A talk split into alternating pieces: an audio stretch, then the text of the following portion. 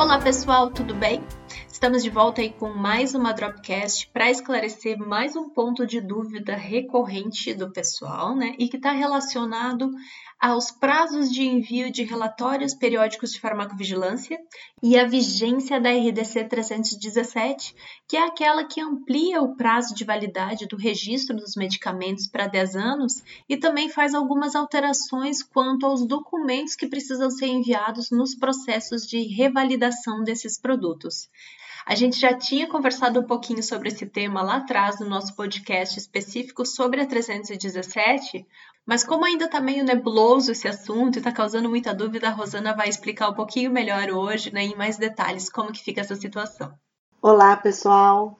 Com a publicação da RDC 317 de 2019, que estabelece o prazo de 10 anos para a validade de registro de medicamentos, muitas empresas e profissionais questionaram como ficariam os cronogramas para envio dos relatórios periódicos de farmacovigilância estabelecidos pela RDC 04 de 2009 que é a norma de farmacovigilância, e os seus guias, que estão na instrução normativa número 14 de 2009.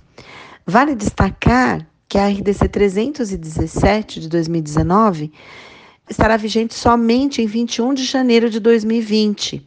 E neste momento aguardamos a revisão da regulamentação de farmacovigilância, ou seja, até 21 de janeiro de 2020, nada muda.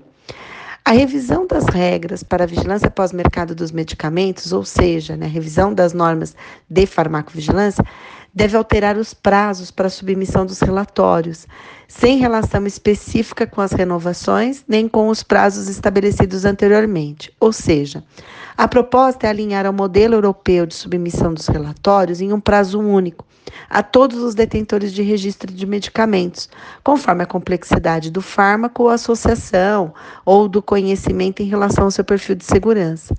Assim, todas as empresas encaminham suas informações de forma simultânea, seja num período só, num prazo só. E isso permite à autoridade sanitária uma visão global da performance dos fármacos e dos produtos que os contêm em sua composição. Vamos aguardar e torcer para que tenhamos a publicação do novo marco regulatório de farmacovigilância antes da vigência da RDC 317.